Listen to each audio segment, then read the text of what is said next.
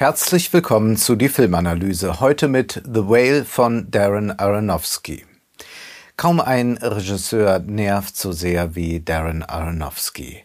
Er malträtiert uns immer wieder mit seinen Filmen. Wir werden überredet zum großen Gefühl. Wir müssen uns heute ein bisschen genauer ansehen, was eigentlich diese Filme so furchtbar macht. Und wir müssen das am Beispiel von The Whale tun. Dieser Film hat zwei Oscars ergattern können. Ein Oscar ging ans Make-up, denn das ist ja etwas, was wir immer wieder in Hollywood erleben, dass äh, sehr extreme Make-ups und Frisuren belohnt werden mit einem Oscar, wenngleich man sich auch fragen kann, ist das jetzt das unglaublich beeindruckende, dass man diesen Fettsuit gebaut hat für Brandon Fraser, dass man dann ihm ein entsprechendes Make-up verpasst hat, dass das alles ineinander übergeht? Oder ist nicht eigentlich das Make-up von Michelle Williams in The Fablemans viel genialer? Nun ja, und zu fragen ist auch, ob der Hauptdarsteller Brandon Fraser tatsächlich für diese Rolle einen Oscar verdient hat. Er hat sein Comeback und das hat er sich auch verdient. Aber ist es große Schauspielkunst, sich in einen Fettsuit zu zwängen und dann mit ewig Tränen unterlaufenden Augen zu jammern und zu flehen? Ist das große Schauspielkunst? Vergleicht man das mit einem anderen Schauspieler, der auch nominiert war, mit Paul Mescal, der in dem Meisterwerk After Sun eine Einsamkeit auf der Leinwand entstehen lässt, der mit Nuancen ganze Geschichten erzählen kann, dann muss man doch eher sagen, der Oscar hätte an Paul Mescal gehen müssen.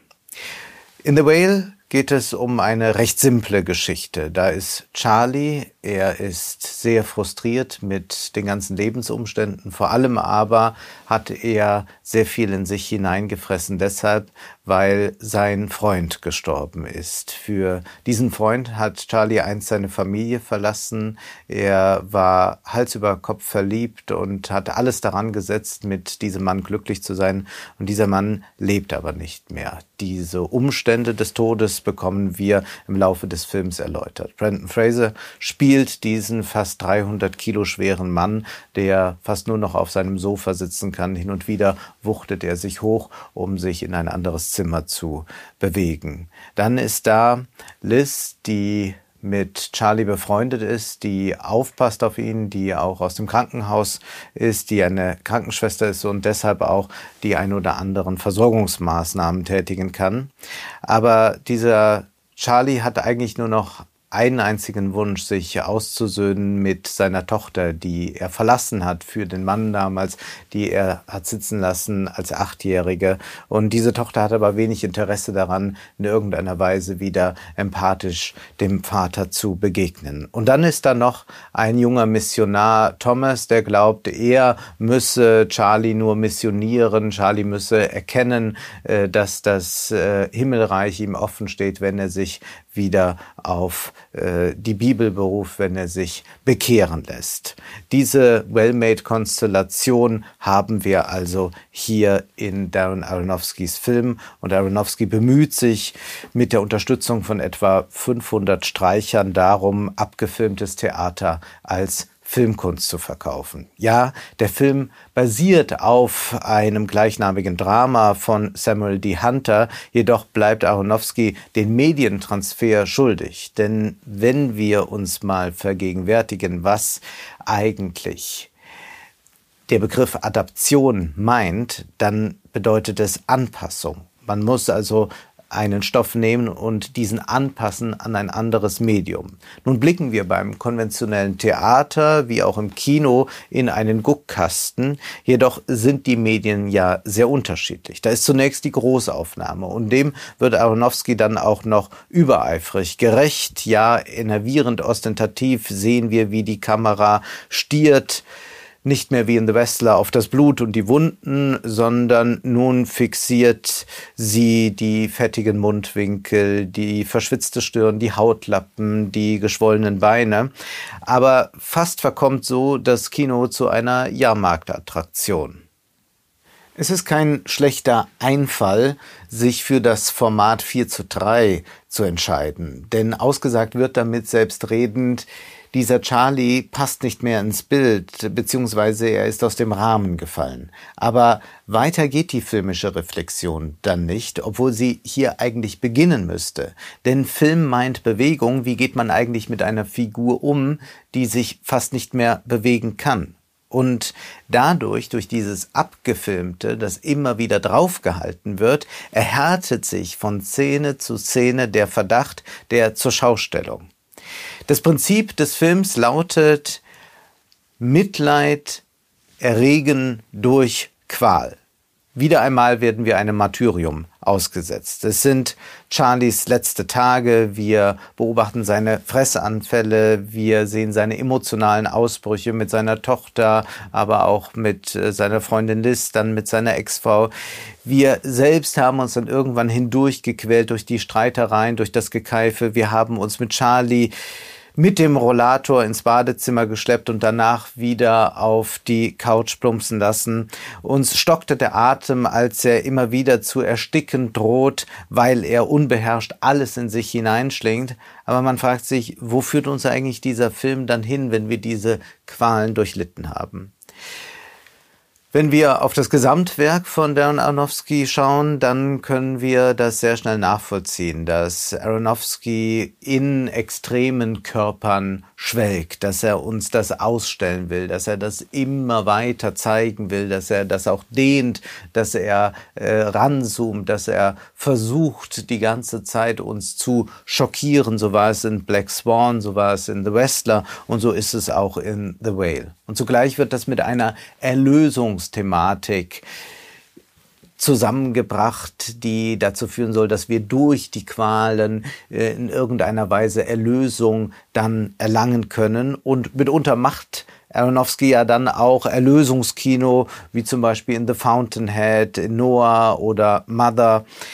Eigentlich ist es aber dann Überredungskino, denn wir sollen missioniert werden, wir sollen ergriffen sein und dann werden auch wir erlöst werden können. Wenn wir geheult und gelitten haben, wie die Figuren, wenn wir durch das Tal der Tränen und Qualen gegangen sind und jeder Film ist nichts anderes als ein Dornenwald, dann werden wir auf eine Weise Buße getan haben, dann haben wir uns Erlösung verdient. So gnädig ist der Regiegott.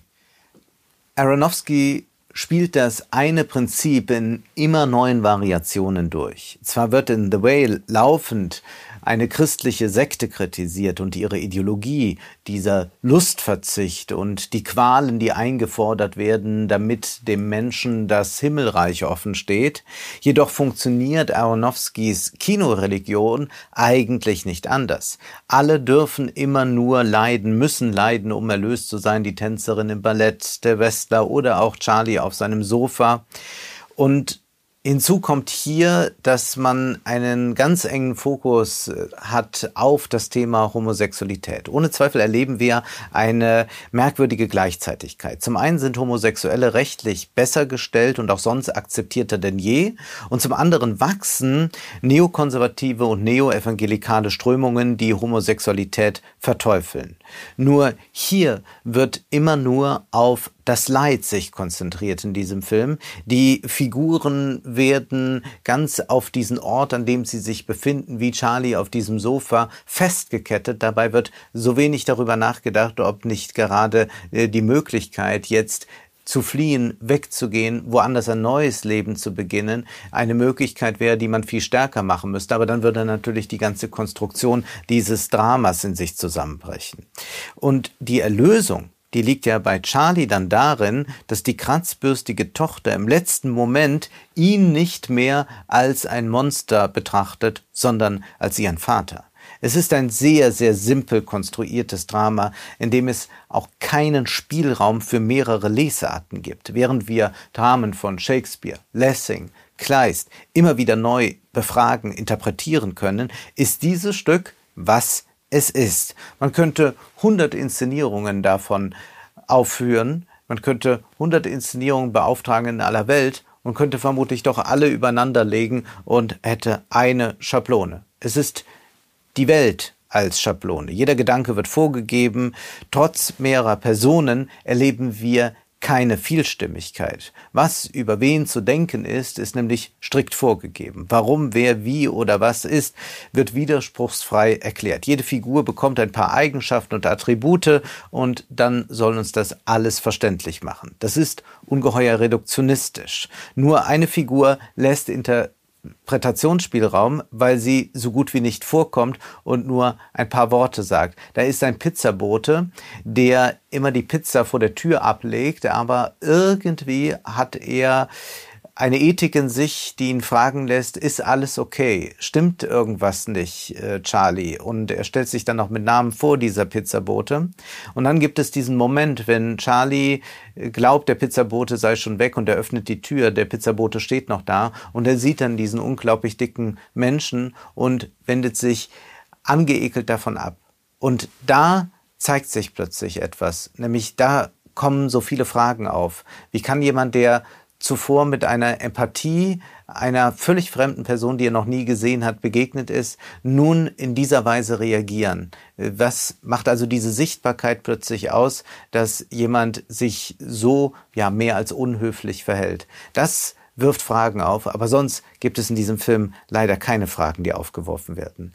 Dass Charlie in seinen Schreibkursen ständig Ehrlichkeit einfordert, ist fraglos eine Selbstdeklaration des Regisseurs. Liebe Zuschauer, dies ist ein ehrlicher Film. Charlie sitzt da, hat die Webcam aus und gibt Online-Unterricht, um sein Leben finanzieren zu können. Aber wo sich hauptsächlich aus dem Setzkasten der normierten Gefühle bedient wird, ist dies eine verlogene Angelegenheit. Man vergleiche mal The Whale mit Roter Himmel und der Unterschied wird sehr deutlich zutage treten.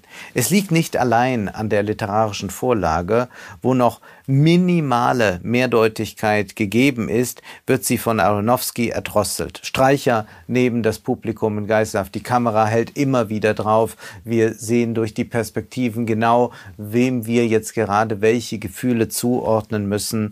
Man wartet eigentlich nur noch darauf, dass es im Kinosaal Aufseher gibt, die überwachen und gegebenenfalls strafen, wenn jemand nicht genug und richtig fühlt.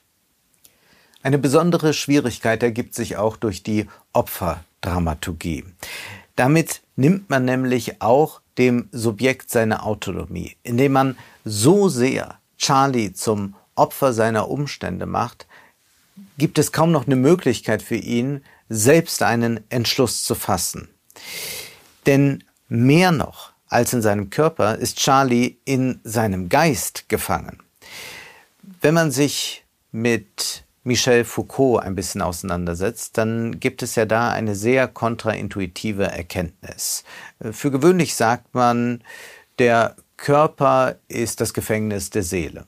Foucault zeigt uns aber, inwieweit unser Körper eingekerkert wird durch Diskurse, durch äh, Wissenschaftsdiskurse, durch vorherrschende Ideologien, wie beispielsweise die bürgerliche Gesellschaft plötzlich das normale Trend von dem Verrückten, wie Homosexualität als etwas entsteht, was äh, von der Norm abweicht, wie das in bürgerlichen Diskursen dann Einzug hält, so dass man nach der Foucault-Lektüre eigentlich zu dem Schluss kommt, die Seele ist das Gefängnis des Körpers. Und in gewisser Weise hat sich diese Erkenntnis auch bei Charlie durchgesetzt, wenn er dem Missionar erklärt, dass die körperliche Liebe einen Wert an sich hat und dass es nicht darum gehen kann, nur auf Erlösung im Jenseits zu hoffen. Aber Zugleich ist Charlie ganz gefangen in einem Schulddiskurs. Er glaubt permanent an seine vermeintliche Schuld, die er bei der Tochter abtragen will, auch in finanzieller Hinsicht, wenn er auf Operationen verzichtet, die lebensnotwendig wären, damit er Geld sparen kann, damit die Tochter wenigstens, wenn sie 18 ist, ein kleines Vermögen hat und so relativ unbefangen ins Leben schreiten kann. Und diese Thematik des Finanziellen wäre ja eine, die zu politisieren ist, Stichwort Healthcare for All und so weiter. The Whale ist in seiner Anlage ein soziales Drama, weil die materielle und gesellschaftliche Grundlage Thema ist, doch wird dies bald überdeckt durch ein reines Familiendrama und durch individualistische Gefühle. Dazu werden vermeintlich allgemeingültige Appelle der Menschlichkeit verlautbart. Seid ehrlich zueinander, folgt euren Träumen, tränenreich wird sich vergeben und wird geweint und wird äh, versucht in irgendeiner Weise äh, das Wahre in Menschen zu erkennen und äh, der Vater sagt der Tochter, ich habe immer gewusst, dass du ein besonderer Mensch bist und so weiter. Und immer wieder dieser Appell, seid ehrlich zueinander. Seit Jahrzehnten erleben wir das in Hollywood, erleben wir solche Werke, die so tun, als müsse man den Menschen nur mal mitteilen, dass sie lieb zueinander sein müssen und dann ist alles wieder gut.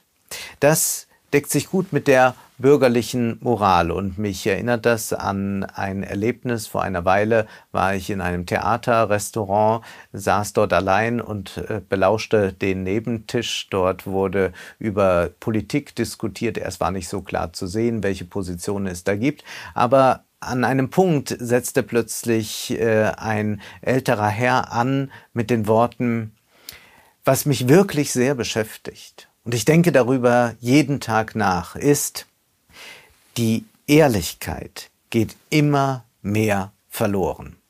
Und die anderen Gesprächspartner am Tisch nickten ergriffen und sagten, ja, so ist es. Die Ehrlichkeit geht immer mehr verloren. Nun, das ist eine Unsinnsaussage, die kann man weder äh, verifizieren noch falsifizieren. Das ist eine Aussage, das äh, lässt sich nicht in irgendeiner Weise messen. Es ist auch eine Aussage, die vollkommen losgelöst ist von ökonomischen, politischen Kontexten, von irgendetwas. Welche Ehrlichkeit ist gemeint? Die die Familienmitglieder untereinander an den Tag legen, die berufliche Ehrlichkeit. Inwieweit kann man überhaupt Ehrlichkeit äh, an den Tag legen, wenn wir ein System System haben, das stark darauf beruht, dass jeder den größtmöglichen Vorteil für sich erringen will. All diese Fragen stellen sich ja da, aber indem man das auf so eine Formel bringt, die so pseudoweise klingt, hat man eine Einheit geschaffen, die in Wahrheit nur in den Blödsinn führt. Die Aussage, die Ehrlichkeit geht immer mehr verloren, lässt sich aber auch positiv wenden und dann sind wir in The Whale angekommen mit diesem Appell, seid ehrlich zueinander. Hollywood funktioniert nach eben dieser Logik. Alle Menschen müssen sich eigentlich nur 10 oder 20 Filme wie The Whale ansehen und dann werden sie ehrlich sein. Dann werden sie so liebe Geschöpfe sein wie Charlie. Denn Charlie ist jetzt nur noch lieb. Ja, da gab es mal das ein oder andere in der Vergangenheit, aber jetzt ist er nur noch lieb. Ja, merkwürdigerweise sehen wir äh, jährlich 10, 20 solcher Filme, aber trotzdem passiert ja nichts. Es sind ja nicht jetzt alle ehrlicher geworden. Warum fassen uns denn solche Filme emotional an? Oder warum wird solchen Aussagen wie die Menschen werden immer unehrlicher einfach mal so zugestimmt? Nun, gerührt sind wir nicht vom Film, sondern von uns selbst. Sobald wir der Aussage, die Ehrlichkeit geht immer mehr verloren zustimmen, glauben wir natürlich besonders ehrlich zu sein. Und so ist es auch im Kino. Wir glauben in den Momenten, in denen wir Mitleid mit Charlie haben, die besten Menschen der Welt zu sein. Kurzum, wir schauen nur, aber sehen nicht. Das war die Filmanalyse mit Wolfgang M. Schmidt. Ihr könnt den Podcast finanziell unterstützen. Entweder unter www.paypal.me-filmanalyse oder unter der in der Beschreibung angegebenen Bankverbindung. Vielen Dank.